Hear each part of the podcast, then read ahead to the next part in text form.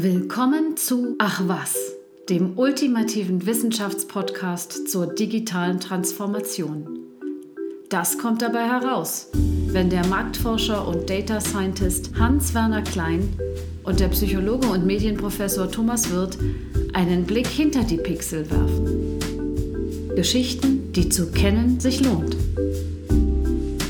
Einen schönen guten Tag und herzlich willkommen bei einer neuen Folge Ach was FM, Geschichten hinter den Pixeln.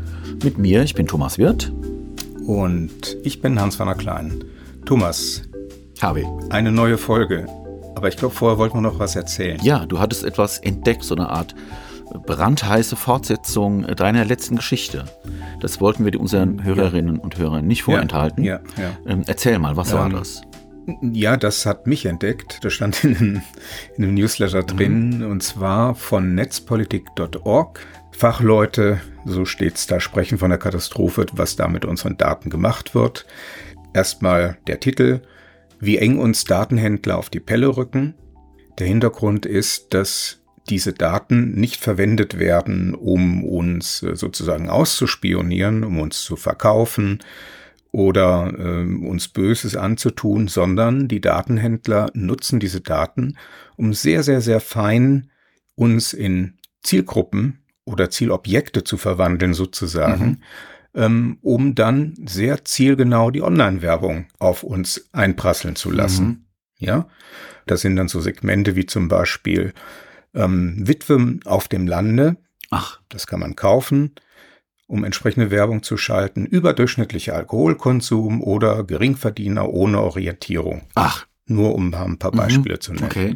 Das sind Hunderttausende von Einträgen. Es gibt über 650.000 Segmente, die man da schon gehoben hat, mhm. in denen du und ich und ihr auch sehr wahrscheinlich stecken werden. Das nur so kurz angeteasert, wie es so schön heißt. Netzpolitik.org ist die Seite und der genaue Link steht dann in den Show Notes. Ja gut, danke Harvey. Und jetzt äh, würde ich äh, zu, dem, zu unserem heutigen Thema kommen. Heute bin ich der Erzähler. Genau. Ich, ich führe heute ein Thema fort aus der äh, Juni-Folge vom 19.06. von Dämonen heimgesucht, Verschwörungstheorien mhm. 1. Mhm. Äh, ja, wir hatten uns damals so grundsätzliche Gedanken zu dem Thema gemacht und aufgrund der zur Verfügung stehenden Zeit bin ich nicht dazu gekommen, so den Stand der Forschung zu berichten. Und das wollte ich heute tun. Mhm.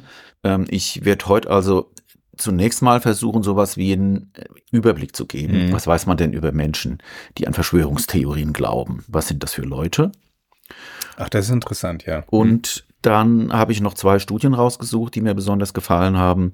Die erste behandelt eine ganz spezielle Denkstörung bei der man herausgefunden hat, dass sie für Anhänger von Verschwörungstheorien charakteristisch ist. Mhm. Und die zweite behandelt die Frage, was man denn eigentlich tun kann, um Menschen gegen Verschwörungstheorien zu immunisieren. Mhm. Und ähm, beides werde ich dann anhand von zwei beispielhaften Studien ähm, so ein bisschen erklären. Sehr schön, ich freue mich drauf. Also zunächst mal zu der Frage, welche Menschen glauben denn eigentlich Verschwörungstheorien? Äh, was charakterisiert die? Es ist sowas ähnliches wie diese Segmente, von denen du gesprochen hast, Harvey. Ne? Mhm. Das ist so die, ich, ich beschreibe mhm. eine Zielgruppe. Ich beschreibe jetzt mal so mhm. die Zielgruppe, die an Verschwörungstheorien glaubt. Und die Segmente können dann rausfinden, wo man sie findet und dann werden die Geschichten erzählt. Ja, genau. Dann kann man die mit den richtigen Geschichten beschicken, weil man weiß, die sind mhm. wahrscheinlich ein dankbares Publikum.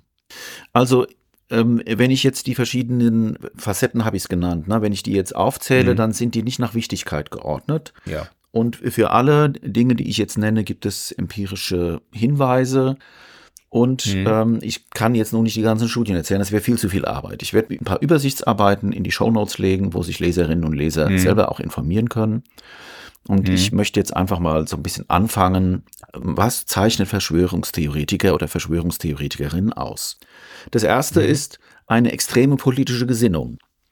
Harvey, das hätten wir, glaube ich, auch vermutet. Ne? Also es gibt so dieses Narrativ von den Rechten, die den Verschwörungstheorien mhm. auf den Leim gehen.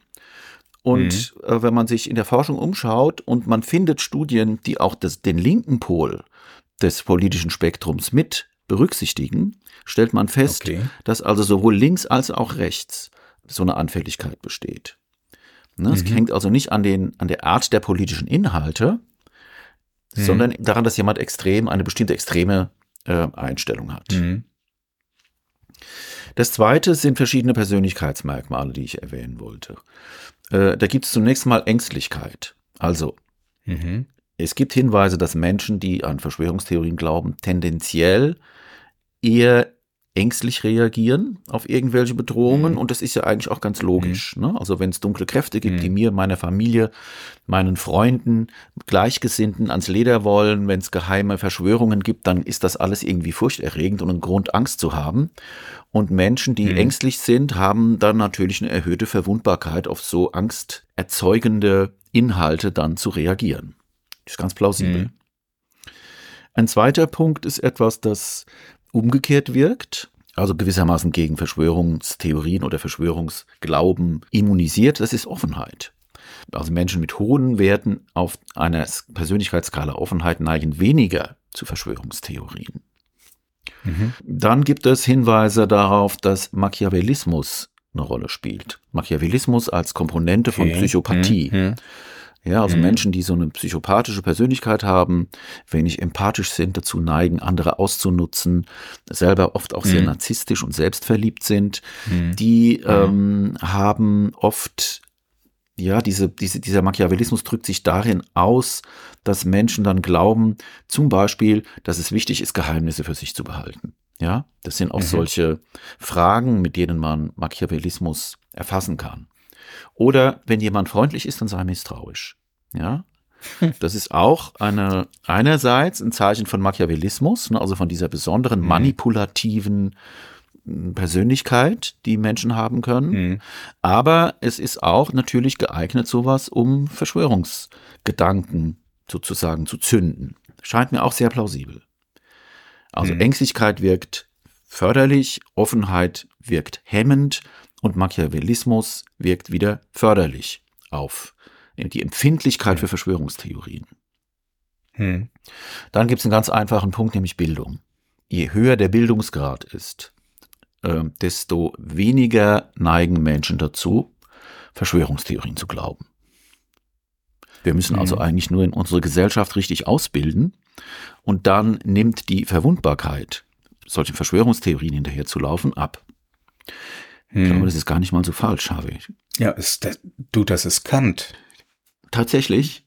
Was ist Aufklärung? Aufklärung ist der Ausgang mhm. aus seiner selbstverschuldeten Unmündigkeit. Richtig, das hattest das du schon mal. Den Begriff drin, also un, unmündig. Mhm. Die Unmündigkeit bedeutet, dass man von anderer Leute Meinung mhm. und äh, Dringlichkeiten abhängig ist mhm. und selbstverschuldet meinte der gute Kant, äh, dass man selbst da was gegen tun kann, dass man sich dagegen wehren mhm. kann, und zwar mit Bildung, mhm. mit Aufklärung. Ja, ja. Also Aufklärung und Bildung ist ein Gegengift. Mhm. Ja.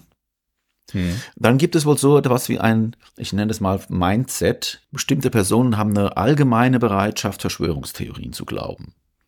Das mhm. klingt ein bisschen komisch, äh, ist aber so, ist nachgewiesen. Also wenn jemand zum Beispiel glaubt, dass Prinzessin Diana umgebracht wurde, dann mhm. ist der oder diejenige auch bereit zu glauben, dass die Erde flach ist.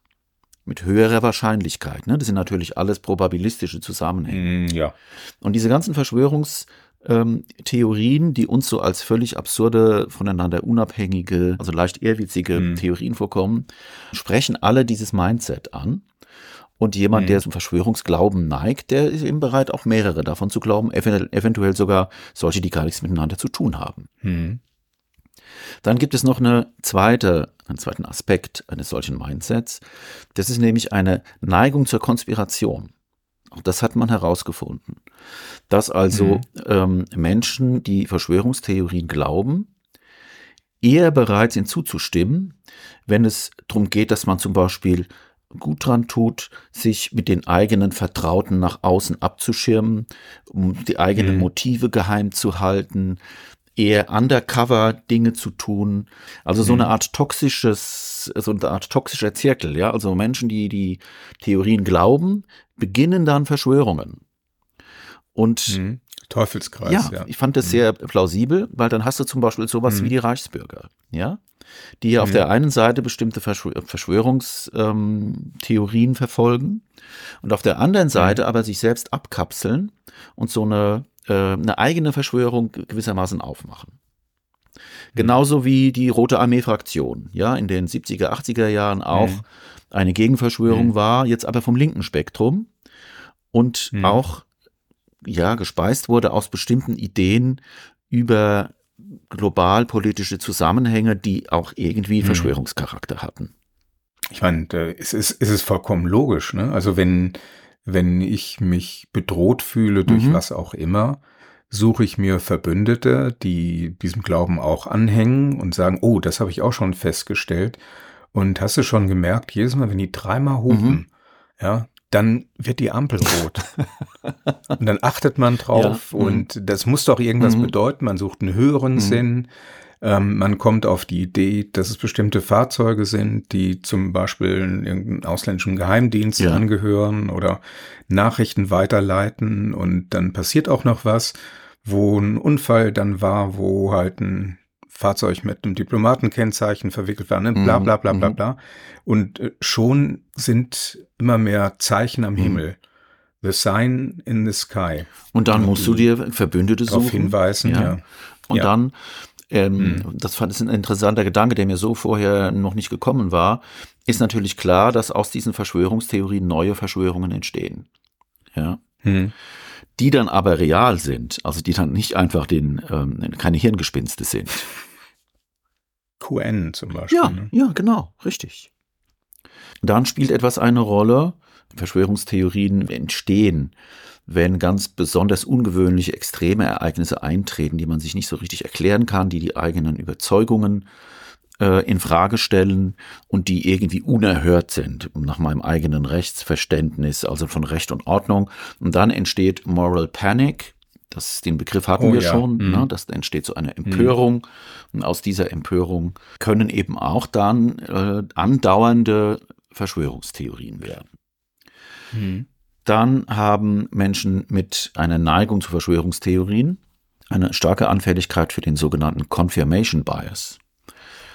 Ach, Harvey, du mhm. kennst das, ne? Also Confirmation Bias heißt, ich suche selektiv Informationen, die meine Meinung bestätigt und ignoriere mhm. widersprüchliche Informationen, blende die aus und mhm. dann werde ich resistent mhm. gegen Kritik. Und dann kann mhm. ich eben unter Umständen hartnäckig glauben, dass die Erde flach ist mhm. und ähm, komme aus dieser Nummer nicht mehr raus.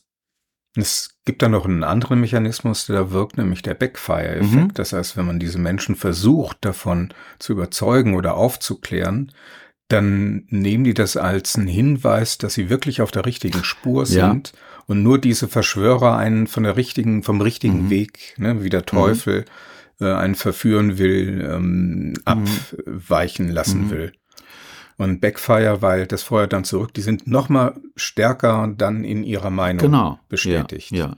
Anstatt aufgeklärt Also auch ja. eine tückische, äh, eine tückische Geschichte, da werde ich später auch noch drauf eingehen, ne? weil es ist die Frage, mhm. wie kann man denn so ein Mindset ändern überhaupt? Ja. Ähm, mhm. Wir hatten beim letzten Mal kurz berichtet, dass Menschen, die zu Verschwörungstheorien neigen, auch eine merkwürdige Tendenz haben, äh, in Dingen, die nichts bedeuten, etwas Bedeutsames zu sehen. Na, es gab ja. diese Studie mit dem Bullshit, wo also hm. bedeutsam klingende Phrasen, die eigentlich hm. keine sinnvolle Bedeutung hatten, dann von Menschen hm. beurteilt wurden, ob sie wahr sind oder nicht, und Menschen mit einer Tendenz zur Verschwörungstheorie ähm, sehen also in diesen eigentlich unsinnigen Dingen einen Sinn. Das mhm. ist sicherlich auch sowas wie eine Persönlichkeitseigenschaft, so ein Bedürfnis, dass die Welt erklärbar sein soll, dass sie äh, etwas mhm. bedeuten soll und dass man sich gegen Dinge, mhm. die mehrdeutig und ähm, unklar sind, äh, versucht dadurch zu, ja, wie soll man sagen, sich aus der Situation zu retten, indem man sie klar macht und versucht, klare Bedeutungen zu sehen, wo eventuell gar keine sind. Ich meine, das ist ein Überrest eigentlich von Naturreligion. Ja. Ne? Mhm. Äh, es donnert, da muss doch ein Gott sein, der es das donnern ist, ja lässt, der gerade mhm. böse ist und äh, ähm, die, die Sonne zieht immer ihre Bahn. Und so ja. hat man einen Sonnengott auf einem großen Wagen, der daherzieht. Also wenn man nicht naturwissenschaftlich oder wissenschaftlich gebildet ist, muss man natürlich alle möglichen Erklärungen haben, was da draußen passiert, weil wir möchten mhm. wissen und erklären und Grund haben, um uns sicher mhm. zu fühlen. Und wenn dann noch Leute zusammenkommen, die sich auch nicht so richtig erklären können, dann aber jemanden finden, der es für sie mhm. erklärt, mhm. umso einfacher, mhm. umso besser. Und diese Toleranz gegenüber Unerklärlichem ist etwas, mhm. das bei Menschen eben verschieden ausgeprägt ist. Und bei Menschen okay. mit Verschwörungstheorien mhm. ist es relativ gering ausgeprägt. Ähm, die brauchen mhm. eindeutig, die wollen Eindeutigkeit. Okay. Mhm. Ähm, das waren jetzt so ein paar von diesen Facetten, wie ich es genannt habe. Und mhm. wenn man jetzt die Frage stellt, ja, wer ist denn nun Verschwörungstheoretikerin oder Verschwörungstheoretiker, dann mhm. spielen die quasi alle zusammen.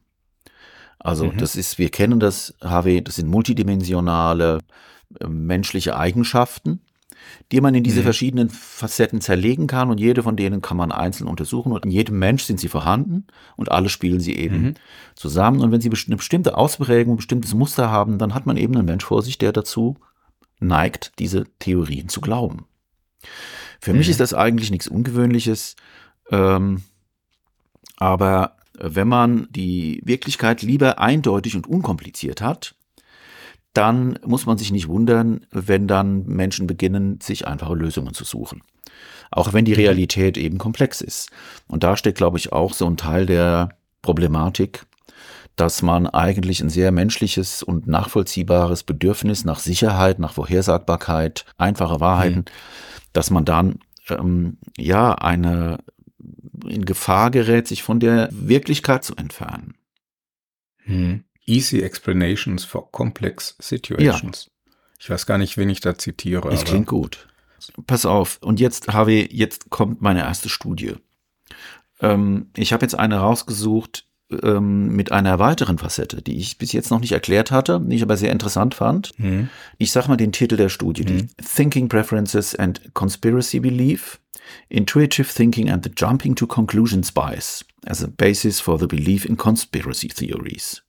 Mhm. Auf Deutsch. Denkpräferenzen und Verschwörungsglaube, intuitives Denken und das zur Schlussfolgerung mhm. springen als Grundlage für den Glauben an Verschwörungstheorien. Mhm. Ist eine Studie von Nico Piltig, Daniel Soll und Stefanie Mehl ist erschienen in einer Zeitschrift Frontiers in Psychiatry, also eine psychiatrische ja. Fachzeitschrift. Mhm.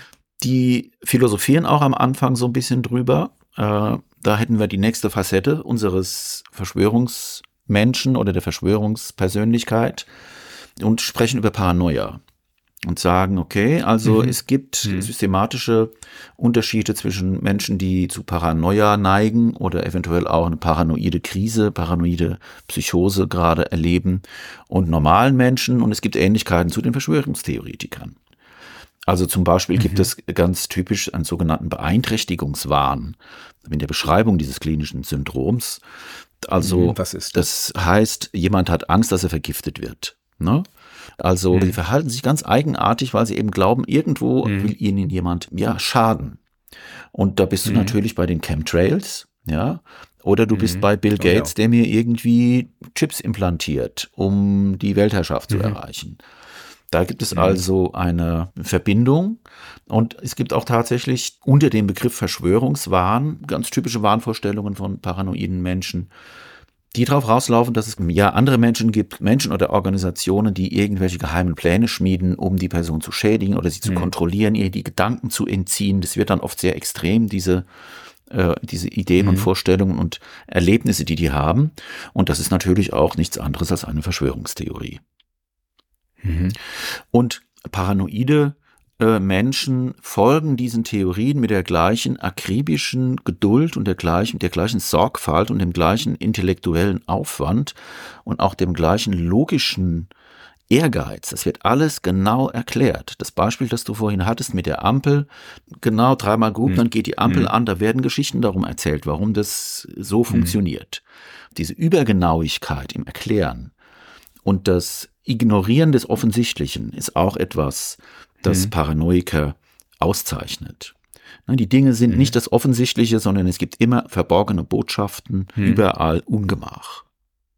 Es gibt aber auch einen Unterschied, dass einerseits Verschwörungstheoretiker natürlich sozial angepasst sind und ganz normal in ihrer familiären sozialen mhm. Umgebung leben. Man kann nicht sagen, dass sie jetzt in einer gleichen Weise psychisch beeinträchtigt werden wie paranoide Menschen. Und der Paranoide ist immer im Zentrum seines Universums. Er oder sie ist das Thema. Mhm. Also das ist irgendwie einfach mhm. vom Narrativ her etwas anderes. Mhm. Die Denkmuster sind aber ähnlich. Also dieses Bedürfnis, die Dinge anscheinend logisch zu erklären und zu begründen, Indizien zu sammeln und äh, zusammenzusetzen zu Ketten, die dann Geschehnisse erklären, das ist etwas, das findet man hm. eben auch bei paranoiden Menschen. Hm. Und jetzt kommen wir zu dem Jump to Conclusion Bias. Aus mhm. dem Titel, du erinnerst dich, der Sprung zur mhm. Schlussfolgerung. Ja, genau. Das ist mhm. nämlich etwas, so leiten die Autoren zu dieser Studie ein, das für paranoide Menschen auch charakteristisch ist. Die haben also in ihren Denkmustern systematische Verzerrungen, insofern als sie von mhm. Einer kausalen Kette, die über mehrere Verbindungen laufen müsste, einfach die mhm. ersten beiden ähm, Schritte machen und den Rest weglassen und dann gleich mhm. die Schlussfolgerung ziehen. Das ist das ah, okay. Jump to Conclusion. Ich meine, liegt nah, ne? Ja. Denn du stehst ja unter Druck. Du möchtest ja jetzt möglichst schnell Ergebnisse ja. haben, weil da was Bedrohliches ja. ist. Da kannst du nicht lange nachdenken, so deutsche Nachdenklichkeit. da musst du handeln und dann erst nachdenken. Ja, es, man kann sich schon drüber ähm, Gedanken machen, wie da die, wie soll man sagen, wie da die Zusammenhänge sind. Auf welche Situationen ist das hm. eigentlich angepasst oder wofür ist das eigentlich gut, dieses Überspringen? Hm. Also dieser Sprung zur hm. Schlussfolgerung. Hm. Ich würde aber ganz gerne mal, und deshalb habe ich die Studie auch ausgewählt für heute, erklären, hm. wie das eigentlich untersucht worden ist. Weil okay. das ist eine, finde ich, sehr, sehr clevere experimentelle Anordnung. Und mhm. zwar gibt es da die sogenannte Beats Task. Also Beat ist auf Englisch die Perle. Ne? Mhm. Ähm, gehen wir mal von der experimentellen Situation aus. Du bist meine Versuchsperson, HW. Und ich mhm. zeige dir jetzt zwei Einmachgläser. Im einen sind 85 mhm. Prozent grüne und 15 Prozent mhm. rote Perlen. Im anderen sind mhm. 85 Prozent rote und 15 Prozent grüne. Ne? Mhm. Also im einen Glas sind ganz eindeutig überwiegend rote und im anderen sind überwiegend mhm. grüne. Wir mhm. nennen die beiden Gläser jetzt A und B. Ne? Mhm. Jetzt trage ich die Gläser aus dem Raum und jetzt beginne ich dir Perlen zu bringen. Und deine Aufgabe ist es zu sagen, aus welchem Glas sind die? Und die können nur aus einem Glas sein. Ne? Das heißt, ich nehme jetzt entweder aus dem Glas A oder aus dem Glas B, nicht aus beiden, nur aus einem Perlen raus hm. und leg hm. die vor dich hin. Hm. Und du sollst mir dann irgendwann hm. sagen, aus welchem Glas sind die? Also. Schöne Aufgabe. Eine Strategie, die man da natürlich wählen würde, wäre, ich weiß, es sind überwiegend einem, im einen überwiegend rot, im anderen, anderen genau. überwiegend grün. Jetzt gucke ich mal, wie viele Perlen äh, brauche ich jetzt, bis ich irgendwann sagen kann, na, das sind überwiegend grüne. Das kommt aus dem grünen. Glas, aus Glas A. Hm. Na? Hm. Also, machen wir ein Beispiel. Die Person erhält du, ich gebe dir im ersten hm. Durchgang eine grüne Perle. Ja. Was sagst du jetzt? Das ist zu wenig. Ich brauche eine große Stichprobe. das wusste ich, dass du mich jetzt Schachmatt setzt. Okay, klar. nee, Entschuldigung. Das ist zu wenig. Okay, ich gebe dir eine zweite Perle, die ist auch grün. Hm. Und dann gebe ich dir eine dritte Perle, die ist nochmal grün. Hm. Und dann gebe ich dir ja. eine vierte Perle, die ist rot. Und dann gebe ich dir die fünfte, mhm. sechste, siebte, achte, neunte, die sind alle grün. Du mhm. als alter Statistiker wirst jetzt eine Weile warten, bis du genügend mhm. Daten hast, Du wirst es nicht mhm. aus, du könntest es ausrechnen, ne? aber lassen wir das mal, was es dann für Formeln sind. Ja. Hm. Du, du würdest irgendwann wird dein Bauchgefühl sagen, das sind jetzt so viele Grüne, das muss das Glas A sein. Ne? Genau. Gut. So bei zehn ja, etwa. Okay. Hm. Das ist dieser Beats-Test. Und jetzt mhm. ist folgendes. Je früher ein Mensch an dieser Stelle eine Schlussfolgerung zieht, desto mhm. stärker ist seine Tendenz, dieses Jump-to-Conclusion-Verhalten zu zeigen. Na? Ach. Und es mhm. gibt Leute, ja. die sagen schon nach der zweiten Perle, sagen die schon was.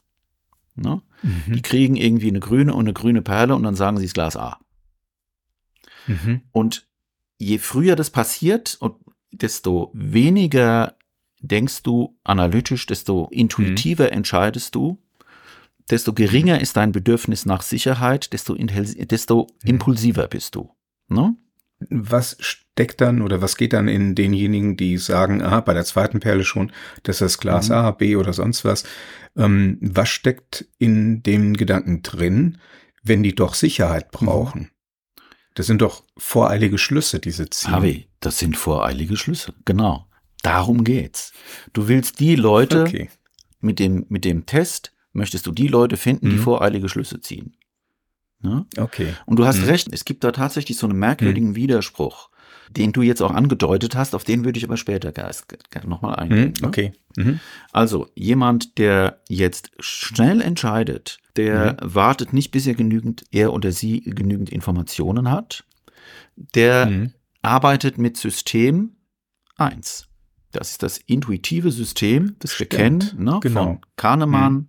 Das schnelle Denken. Das ist das schnelle, intuitive Denken. Damit arbeitet derjenige und hm. zieht sehr schnell hm. Schlussfolgerungen. Und auch dafür gibt es Hinweise, dass die Verschwörungstheoretiker eben mit diesem Denkmodus, wenn sie Dinge beobachten und Schlussfolgerungen ziehen, auch mit diesem Denkmodus dann unterwegs sind. Die bekommt man ja auch eher mit den äh, kognitiven Verzerrungen, ne? also mit dem schnellen Denken. Ja, das ja, ist eine kognitive klar. Verzerrung. Das ist die, also das ist ein Fehler, so hm. früh zu, so früh eine Schlussfolgerung zu ziehen. Und wir können nachher nochmal überlegen, na, es ist die Frage auch, was hat das Ganze mit dem Web zu tun?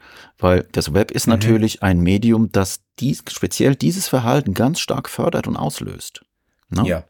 Ja. Du kriegst permanent diese kleinen Häppchen, die alle aussehen, die sie eigentlich alle unvollständig sind und gar keine mhm. in sich abgeschlossene, ernsthafte Schlussfolgerung zulassen.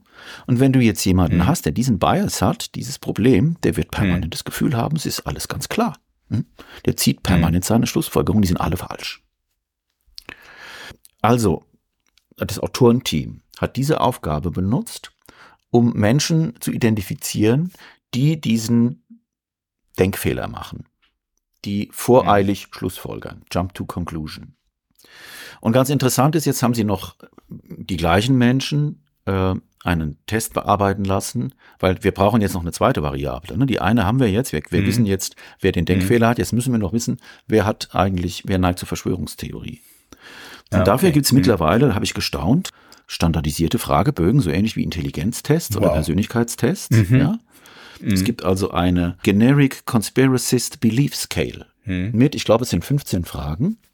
Ich habe da mal ein paar übersetzt, weil der ist wirklich raffiniert. Also du sollst jeweils sagen zu jeder Aussage, ob du ihr zustimmst oder ob du sie ablehnst und wie stark. Ich glaube, das ist eine Fünfer-Skala. Also zum Beispiel, es gibt Beweise für außerirdischen Kontakt und die werden der Öffentlichkeit vorenthalten. Kannst du zustimmen? Ist das wahr oder ist das falsch? Ne? Da ist es jetzt relativ klar, dass das, ne, also dir und mir relativ klar, das ist eine Verschwörungstheorie.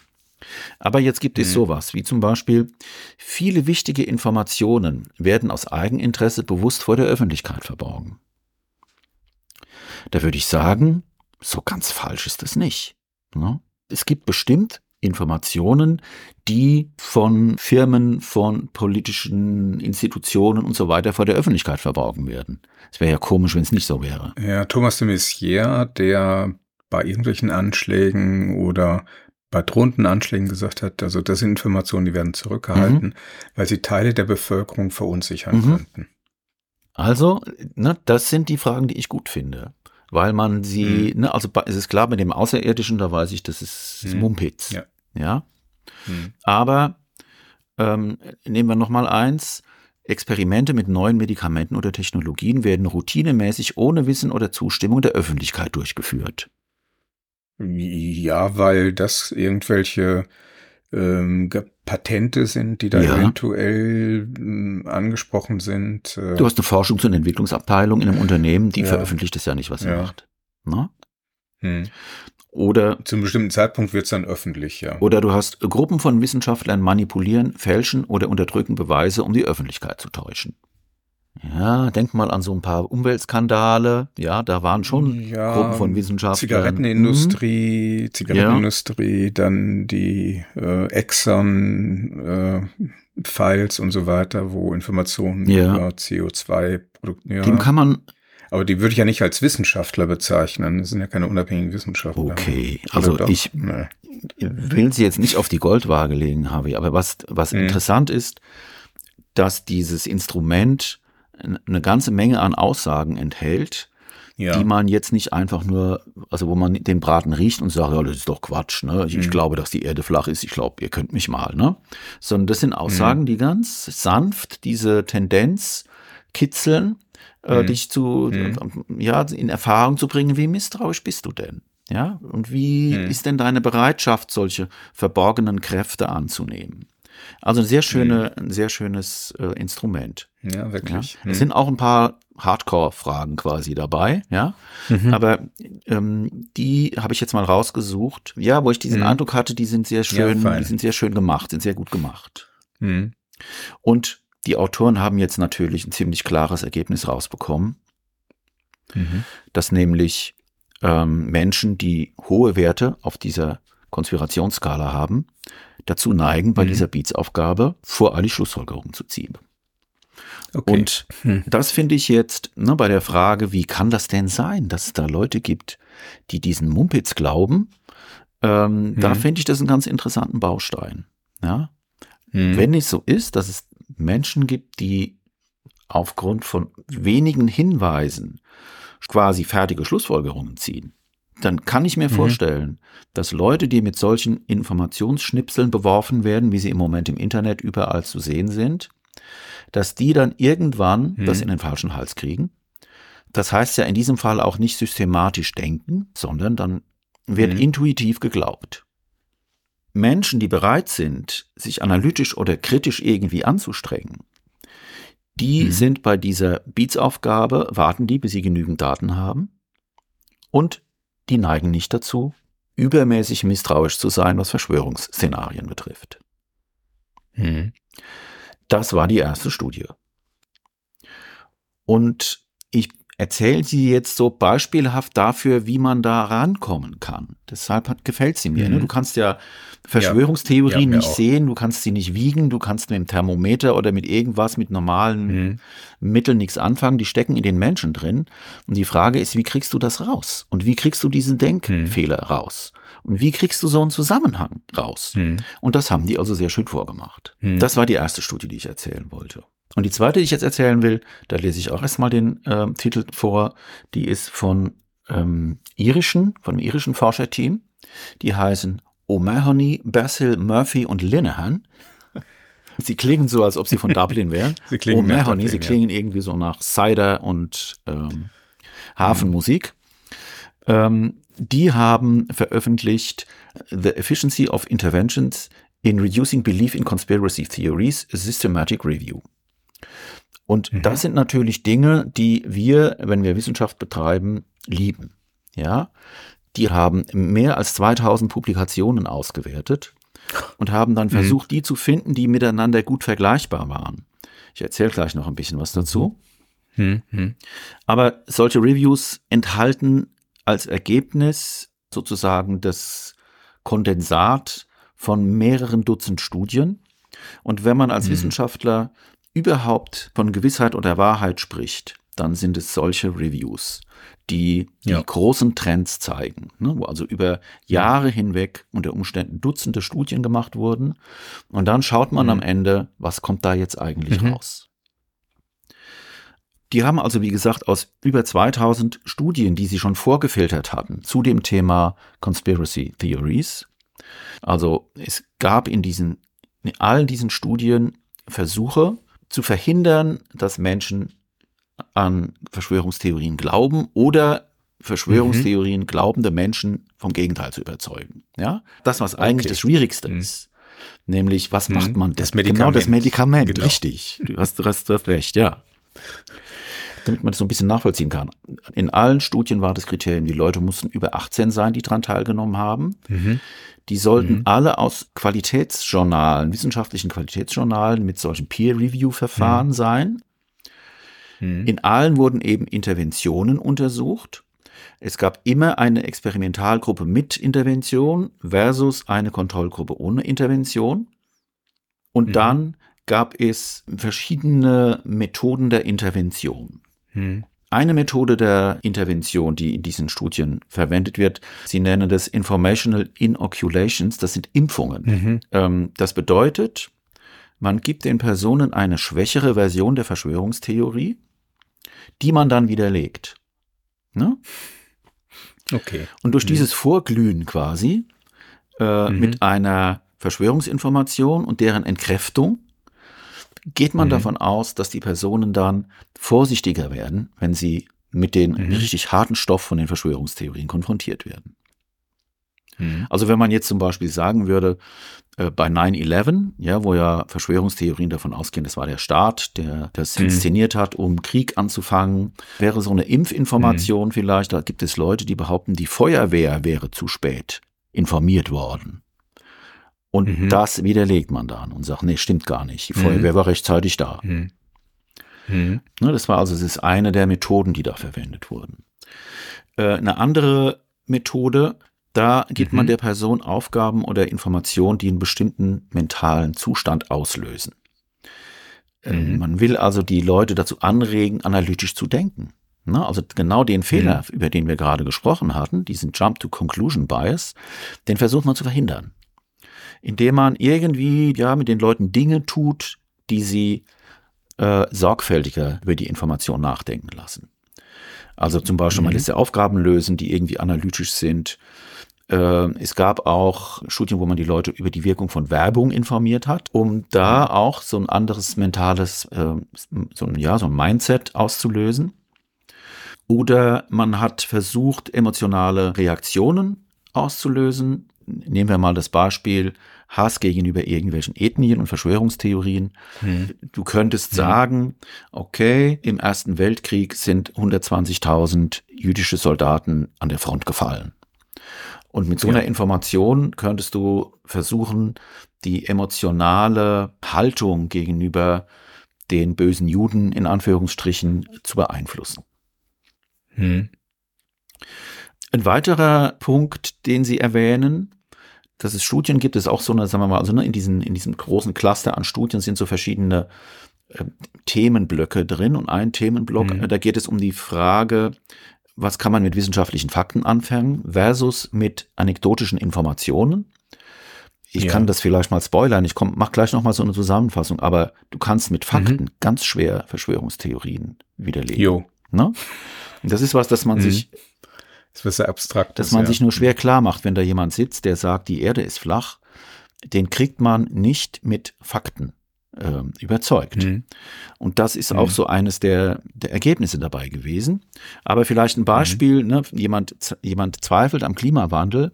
Ja, wie kann ich den eventuell zum, also bringen, dass er das überdenkt? Mhm. Würde man dann also, anstatt dass man irgendwelche Wissenschaftler auftreten lässt, ähm, und Temperaturkurven zeigt und dergleichen, würde man eher vielleicht von einem Bergdorf erzählen, das ähm, darunter leidet, dass jetzt die Permafrostböden mhm. auftauen und der Gletscher ist verschwunden und so. Und dann hat man ein Narrativ, mhm. eine Erzählung, mhm.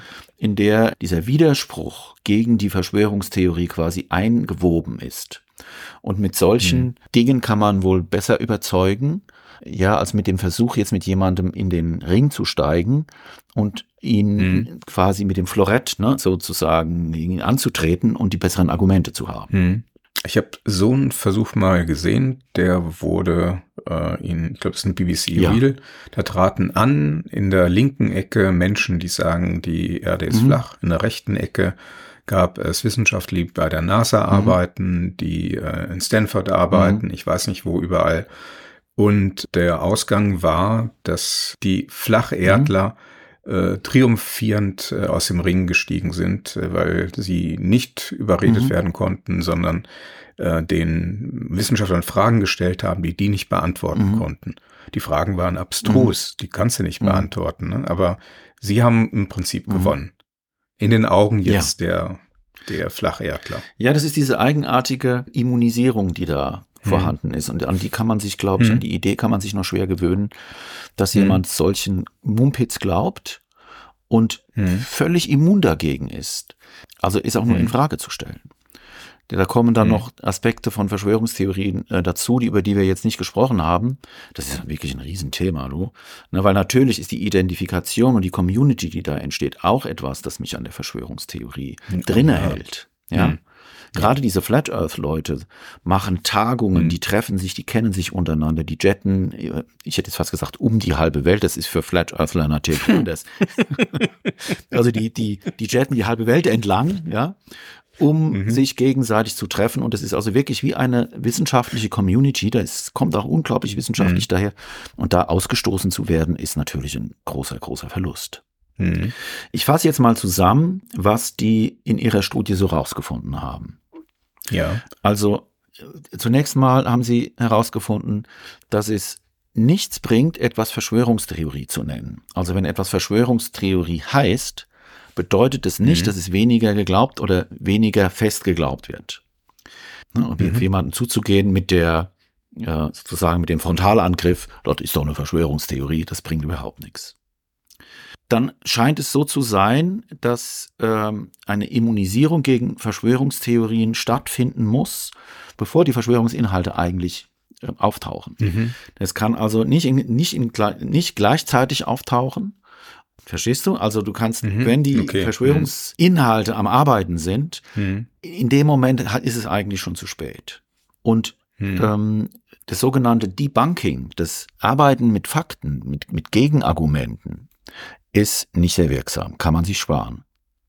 Mhm. Ich finde es schlimm, weil äh, diese vielen Faktenchecks, die es im Moment überall gibt, ja, mit denen ja viel gearbeitet wird, die helfen also nur den Personen, die ohnehin schon äh, dran glauben. Ja? Und denjenigen, die in den Verschwörungskontexten gefangen sind, helfen die gar nicht. Mhm. Das Genau. kann man vermutlich eher knicken. Ja? Ja, und schickt damit die Leute, die sowieso äh, eher nicht anfällig sind, dann noch in einen Kampf mit einer löchrigen Rüstung. Ja. Also die, die wappnen sich mit den Argumenten, die dann vollkommen unnütz im Anführungszeichen Kampf in der Auseinandersetzung mit der Verschwörungstheorie Mhm, mhm. sind. Ja. Du, bin ich ein gutes Beispiel für. ja, Ich pfeife mir jede, jeden Faktencheck rein ich auch. Ich, und erzähle da auch Ja, ja. gerne von. ich bin dann auch immer auf so eine gewisse Art angerührt, weil ich denke, ja, da, ja, ne, da ist es doch. Ne? Mhm, genau, genau. Glaubt es doch. Also das Guck muss man genau, das muss man doch jetzt eigentlich nur weiter erzählen, aber das funktioniert nicht. Genau. Das ist natürlich ähm, Schade. tückisch. Hm. Ja. Die Intervention, die die höchste Wirkung erzielt hat, war Mhm. ein über drei Monate laufendes Training, wie man Fakten von Fälschungen unterscheidet und wie Mhm. man sozusagen Fakten kritisch Mhm. bewertet, das mit Mhm. Studierenden gemacht worden ist. Mhm. Hat man mit einer Gruppe das drei, drei Monate lang gemacht und dann hat man sie mit Inhalten konfrontiert, die gefährlich waren und dann hat man Mhm. festgestellt, die sind dann immun. Ne, da ist man auch so ein bisschen bei der Frage, was ist jetzt eigentlich die Moral von der ganzen Geschichte? Mhm. Also es hat was mit Medienkompetenz zu tun oder mit Denkkompetenz. Mhm. Und die Mhm. Denkkompetenz. Denkkompetenz ja. und die muss man den Kindern beibringen. Ja. Mhm. Ja. Ähm, was ich schon erwähnt hatte, dass es immer wichtig war, dass es vorab stattfindet, dass also diese Mhm. impfenden Informationen nicht in direkter Konkurrenz mit den eigentlichen Verschwörungsinhalten auftauchen, Mhm. weil die Leute sonst den Braten eventuell riechen und wenn sie nicht dazu in der Lage sind, zwischen guten und schlechten Argumenten zu unterscheiden, dann sind die äh, Argumente der Verschwörungstheoretiker eben oft intuitiv total wirksam. Ne? Ähm, Mhm. was sie auch sagen äh, bei ihren Schlussfolgerungen, dass man nicht an Mitgefühl oder Emotionen appellieren sollte. Das bringt nichts. Ja, also sowas wie Mhm. die von rechts verbreitete Verschwörungstheorie, dass wir irgendwie un- unterwandert werden sollen, Mhm. ja, Mhm. der Austausch, wir, so, wir sollen gegen Moslems ausgetauscht werden und dergleichen, dem kann ich nicht entgegentreten, indem ich anfange, die guten Eigenschaften von Menschen mit Migrationshintergrund zu zeigen und die Leute da Mhm. empathisch sein zu lassen. Die haben doch so nette Kinder Mhm. und sind fleißige Mhm. Leute und ja, also das funktioniert nicht. Was funktioniert? Das, was sie als erfolgreichste Strategie, als Mhm. Ergebnis festhalten, ein analytisches Mindset, kritisches Denken und damit die Menschen immunisieren, das funktioniert am besten. Das heißt, wenn Anführungszeichen das Kind in den Brunnen gefallen ist, wenn man mit den entsprechenden Dingen konfrontiert wird, was kann man dann machen? Man kann ja nicht mehr impfen, das Ja. passiert. Mhm. Man kann natürlich Rückgrat beweisen und widersprechen, mhm. was nichts nützt. Aber man hat zumindest äh, nicht klein beigegeben mhm. und gesagt, ja, da hast du aber auch eine interessante Geschichte. Wir werden alle ausgetauscht. Ja, du, ähm, die Frage habe ich mir so auch gestellt und ich glaube, ich komme zu einer ziemlich ähm, ernüchternden Feststellung, äh, dass du da nicht viel machen kannst. Wenn jemand sich dem hm. sozusagen verschrieben hat, einer solchen Verschwörungstheorie, hm.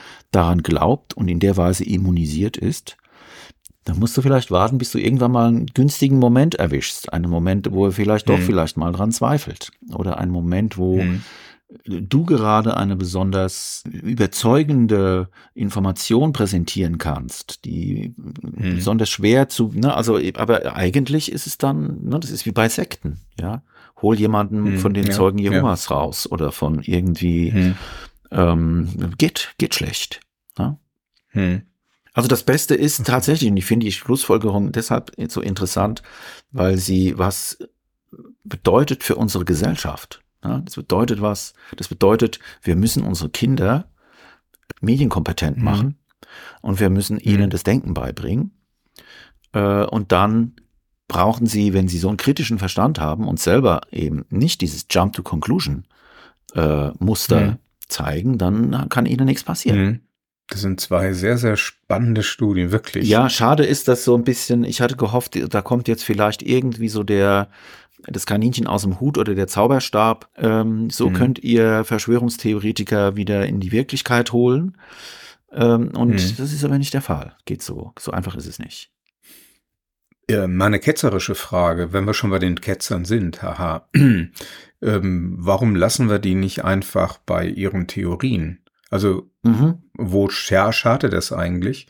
Natürlich, wenn da Menschen sind, die rechtsradikal faschistisch argumentieren, rassistisch argumentieren, das ist eine Sache, aber ob die Erde jetzt flach ist oder nicht, äh, ja. Würde ich dir recht geben, Harvey. Also tangiert ja, mich nicht das so. Ist ein wichtiger Punkt. Also das ärgert mich. Es ärgert mich manchmal, wenn ich darüber dann jetzt nachdenke, maßlos, mhm. wie man so ich sage es jetzt mal, bescheuert sein mhm. kann. Es gibt doch haufenweise Beweise, mhm. die zeigen, es ist nicht so. Und die alten Griechen wussten schon, mhm. dass es nicht so ja. ist und konnten äh, konnten feststellen, dass die, die Erde rund ja. ist äh, und haben das mit den Methoden sogar geschafft, den Umfang der Erde zu messen. Das kann jeder sehen, Auf der wenige am, 5000 Kilometer. Ja, ja, das genau, kann jeder sehen, der am Meer äh, steht und irgendwie ein Schiff mit einem hohen Mast mhm. kommt am Horizont und dann sieht man halt zuerst den Mast mhm. und dann kommt allmählich das Schiff. Ich weiß nicht mhm. genau, wie die Flat Earth Leute das erklären, aber die haben bestimmt eine Erklärung dafür. Hm. Ja, auch eine Erklärung dafür, wie die Sonne auf und untergeht, ja. scheinbar. Ja, also du hast recht. Ich glaube, es gibt aber eigentlich eine ganze Reihe von Verschwörungstheorien, da würde ich sagen, so what? Ne? Wir hatten es ja hm. in der letzten Folge über Verschwörungstheorien von Religionen. Und da sind auch hm. Inhalte, wo ich sagen würde, naja, ob das jetzt so jeder, jedem Faktencheck standhält, ja, die jungfräuliche Geburt und dergleichen bin ich mir nicht so sicher. Das ist ja erfunden worden. Ne? Da gibt's entsprechende Konzile, 400 und in der 60, da ist beschlossen worden, dass es so jetzt zu ja, sein hat. Ja, gut, Harvey, aber das, das ist, jetzt schon, das ist jetzt schon die, die reflektierte Fakt. Faktencheck-Variante, die du mir da sagst. Aber erstmal so, viele Religionen sind aufgeladen mit Dingen, wo man sich sagen mhm. kann, okay, das ist aber auch ja. ganz eigenartig. Und ich glaube, das ist auch ganz. Ja, du musst ja auch glauben. Ja. Das ganze System Religion, da musst du ja glauben. Ja. Das sind ja keine Fakten. Ja. ja. Ne? Ist ja auch eigentlich ganz Und die in Ordnung. Menschen wollen auch glauben. Das ist, glaube ich, ein ganz ja. wichtiger mhm. Punkt. Es ist nicht so, dass äh, dann jetzt da was ist und äh, man glaubt dran. Mhm. Man muss glauben wollen, um zu glauben. Ähm, ich habe ähm, im ersten Teil meiner Erzählung mhm. heute mal den Begriff toxisch erwähnt. Ja. Das ist irgendwie sowas, mit dem kann ich da arbeiten. Ne? Ich glaube, es gibt mhm. welche, die sind toxisch. Wenn ich also ja. ähm, glaube, dass es irgendwelche dunklen Mächte gibt und ich fange dann an, politisch zu agieren mit Waffen in der Hand. Ja, nehmen wir mal das Beispiel mhm, okay. in den USA, mhm. wie dort teilweise eben rechte mhm. Bewegungen plötzlich beginnen, auf übelste Art sich zu verhalten, mhm. ja, Wahlen zu fälschen und sonst was. Die haben ja dann gar keine Hemmungen mhm. mehr, weil sie Recht haben. Ja, die können mhm. dir genau erzählen, warum sie Recht haben. Äh, also das ist so die toxische Variante und die flache Erde, das ist für mich eher so eine eher harmlose. Allerdings ist da zwei Momente. Das eine ist, dass sie eben anstecken, dass Leute, die die eine Verschwörungstheorie glauben, dann leicht auch die andere Stimmt. glauben. hast du gesagt. Genau, also das mhm. ist ein Problem. Und das andere ist, dass die beginnen, sich selber zu verschwören. Da hört mhm. es dann auch auf, harmlos zu sein. Ne? Wenn ich dann also selber, ähm, wenn die sich selber abkapseln und dann beginnen zu agieren gegen die vermeintliche Bedrohung, können da ganz eigenartige Dinge passieren und dann ist es nicht mehr harmlos. Mhm. Aber wir sind ja achwas.fm und wir reden über die digitale Transformation. Und war das eigentlich ein digitales Thema? Wir haben keine sozialen Medien bisher erwähnt und keine mobilen Endgeräte. Und war das jetzt digital? Was hat das mit der digitalen, mit der Digitalisierung zu tun, Harvey? Naja, nimm dein Smartphone in die Hand, äh, geh auf soziale Medien in deinem Rechner. Mhm und äh, du hast dort die Plattform, um nach den Mechaniken, die wir auch in verschiedenen Folgen schon beschrieben mhm. haben, genau diese Nachrichten zu verbreiten. Ja. Du hast die Möglichkeit, in Filterblasen zu mhm. gehen, du hast die Möglichkeit, die zu Echokammern zu mhm. machen, und dann passiert genau das, was du beschrieben hast. Mhm. Also ansteckende Verschwörungstheorien nach meinem Verständnis ist das Web eine Verschwörungsbrutmaschine. Das es überschüttet besser, mich, genau. hm. äh, wenn ich den richtigen, wenn ich die richtigen Filter gesetzt habe mit anekdotischen Informationen, die alle das Gleiche zu bedeuten scheinen. Mhm. Und wenn ich jetzt nicht übermäßig kritisch bin, ja, jump to conclusion, dann kriege ich mhm. immer wieder die gleiche Schlussfolgerung. Das ist un, es muss unglaublich überzeugend sein für die Leute. Die sind ja auch wahnsinnig überzeugt in meiner mhm. Rolle als Wissenschaftler bin ich von gar nichts überzeugt. Ich mhm. denke immer nur probabilistisch, ja, könnte sein, ne, hm, unwahrscheinlich, aber ich habe schon Pferde kotzen mhm. sehen. Ja, also es alles kann alles kann alles und die nein, für die ist immer nur eins und das ist wahr und mhm. es bestätigt sich immer und immer wieder und das kann man ihnen kaum übel nehmen, dass sie dann fest daran glauben. Mhm. Und das Web bedient das. Mhm. Clickbait, der genau auf mich abgestimmt ist, weil irgendwelche Leute im Hintergrund, davon hatten wir es ja einleitend, mich im richtigen Segment genau. haben. Ne? Ich bin im Flat Earth Segment mhm. und dann kriege ich die passenden Informationen. Mhm. Und dahinter steckt eigentlich Werbewirtschaft. Ja, schlimm, oder? das ist Ganze, das ist Ganze ja. für so einen profanen Zweck dann äh, letztlich entstanden ist und diese mhm. Wirkungen hat. Es gibt noch so ein paar Dinge, die ich nicht verstehe, Harvey. Und zwar also ein eigenartiger Widerspruch zwischen diesem äh, Jump to Confirmation Bias und der Tatsache, mhm. dass da mit einer unglaublichen Intensität, und ne, ich nehme mal Flat Earth, Flat Earth ist da ein gutes Beispiel. Die schreiben ja dicke Bücher, mhm. in denen da diese ganzen Beweise, ihre ganzen Beweise drinstehen. Also die verarbeiten das unglaublich mhm. aufwendig. Es muss also noch etwas anderes geben als das oberflächliche Wahrnehmen und Schlussfolgern, was dann diese Theorien irgendwie zum Leben erweckt und sie am Leben hält. Dass jemand so systematisch Mumpitz, ähm, das ist ja dann das langsame Denken, wo jemand dann bewusst ist mhm. und eigentlich mhm. kritisch denken kann und seinen Verstand hat und seine seine Sprache, mhm. es steht alles zur Verfügung und jemand setzt es jetzt aber komplett in die falsche Richtung ein. Das habe ich nicht verstanden. Das ist mir noch nicht klar, mhm. wie das sein kann. Ich gestehe, ich habe auch mal sowas wie eine flache mhm. Erde-Theorie entwickelt. Ähm, das war eine, eine Freundin war in Urlaub äh, und äh, wir haben dann beide festgestellt, ähm, wir sind etwa so auf einem breiten, auf einem Lenkrad, breiten. Auf einer Höhe im, im Globus. Richtung Norden. Mhm auf einer Höhe über Äquator und ähm, wir haben dann festgestellt, Mensch, äh, sowohl in Frankreich wie in mhm. Deutschland ist das Wetter schlecht. Mhm. Woran mag das wohl liegen? Und dann habe ich aus Blödsinn halt eine Theorie entwickelt. Das liegt daran, weil die mhm. Erde halt flach ist und äh, weil sehr viele Leute in den Süden fahren, bewegt sich diese Scheibe ein bisschen, mhm. kippt nach Süden weg.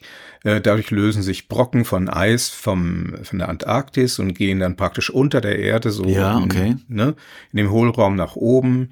Einfach so mal dahin gepinnt. Haha, gelacht. Äh, es gab noch keine E-Mail, Brief losgeschickt und dann fiel mir ein, ach, da kann man mhm. noch mehr rausmachen. Ne? Da kann man eine Grafik rausmachen. Man mhm. kann das in der Simulation zeigen und äh, habe noch immer mehr mhm. Sachen dazu gesponnen. Das ist wie äh, ein Science-Fiction erfinden. Mhm. Ähm, ja. Ich habe mhm. natürlich zu keinem Moment dran geglaubt, aber stell dir mal vor, irgendwelche Leute hätten diese Briefe an die Hand bekommen, die mhm. den Hintergrund nicht kannten, sondern anfangen daran zu glauben, aus welchen Gründen auch immer und diese Erzählung weiterführen ja. und noch mehr Details ja. hinzufügen, ja. um es wasserdicht zu machen. Man kann sich zum Beispiel vorstellen, wie ist das mit den Chemtrails zustande gekommen? Ja, da saßen vielleicht irgendwie mhm. so Leute mal bierselig oder weinselig ähm, auf einer Bank äh, im Grünen mhm. und dann haben sie da oben diese Streifen gesehen und dann haben sie angefangen zu spinnen. Und mit, wenn du mhm. intelligente mhm. Leute hast, die an sowas Spaß haben, dann kannst du da richtig, sag mhm. ich mal, fabulieren, ja. Ja klar, und da, da, werden dauernd Xe gebildet. Hast du, hast du das mal angeguckt im Himmel? Und richtig ja, X, also ne? Ja, X gleich Y. Wenn man daran Spaß hat und dann, ähm, ja, dann gebiert man eventuell so eine Geschichte und die wird dann aber von mhm. anderen Leuten, die andere Leute kriegen die in den falschen Hals. Also ich halte es für denkbar. Mhm. Ne? Also nicht machen. Für mich jetzt an der, am Ende der zweiten Folge über Verschwörungstheorien sind natürlich nicht alle Fragen beantwortet. Hm. Das ist das, was ich auch eigentlich hm. liebe an der Wissenschaft, dass die Fragen nicht alle beantwortet sind, mhm. dass es kompliziert genau. ist, dass man genau. Dinge verschieden deuten kann. Ich kann da gar nichts dafür. Ich bin da anders gepolt. Das heißt, wir enden eigentlich mit äh, einer unaufgelösten Situation. Also wir haben nicht vollständig aufgelöst, ja. was es denn ist wir wissen, wie es zustande kommt und äh, welche Menschen mhm. eher dazu neigen, aber so ganz, ganz. Es gibt noch ein Geheimnis, das ist eigentlich auch gar nicht so schlimm, ja. Also jetzt nicht Jump to Conclusion, mhm. sondern wir werden irgendwann weitermachen. Dieses Dinge überspringen mhm. ist ja auch etwas, das ein typisches mhm. Internetverhalten wieder ist. Mhm. Und das Wichtigste, was ich für mich mitnehme, ist, dass man sich darum kümmern sollte, dass Kinder in der Schule das Rüstzeug mitbekommen, mhm. äh, sich sowas vom Leib zu halten. Und hm. da bin ich mir nicht ganz sicher, wie es im Moment darum bestellt Jetzt ist. Anekdotisch, äh, es wird gemacht, mhm. aber noch nicht so systematisch, weil mhm. es auch noch zu wenig gibt äh, zu diesem Thema, was in zum Beispiel in Lehrbücher umgesetzt mhm. wurde. Ja. Na, du brauchst Methoden dafür, du brauchst Ideen, wie du diese, wie so ein Denktraining funktioniert. Mhm. Und wenn es irgendwie eine Lösung dieses Problems gibt, dann liegt es, glaube ich, da. Von sehr, von sehr hoher Flughöhe betrachtet. Hm. Harvey, äh, das wäre Hochspannend, vielen Dank. Meine zwei Studien und meine Zusammenfassung hm. über die hm. empirische Befundlage zu Verschwörungstheorien. Ich weiß jetzt mehr. Ich glaube, unsere Hörenden auch. Fein. Danke dafür. Dann haben wir doch unser Ziel erreicht. Ich genau. würde mich dann äh, für heute verabschieden von unserem Publikum. Machen Sie es gut, macht's mhm. gut. Bis zum nächsten Mal. Auf Wiedersehen und Tschüss. Auf Wiederhören und bis dann. Tschüss. Das war Ach was, der Wissenschaftspodcast zur digitalen Transformation. Informationen über das Projekt findet man unter www.achwas.fm. Und außerdem Hintergründe zu den Podcast-Beiträgen und Links zu den Quellen. Ach was ist auf Facebook, Twitter und Instagram zu finden. Natürlich sind auch Follower, Kommentare und Empfehlungen auf Plattformen wie iTunes und Spotify willkommen. Vielen Dank fürs Zuhören. Bis zum nächsten Mal.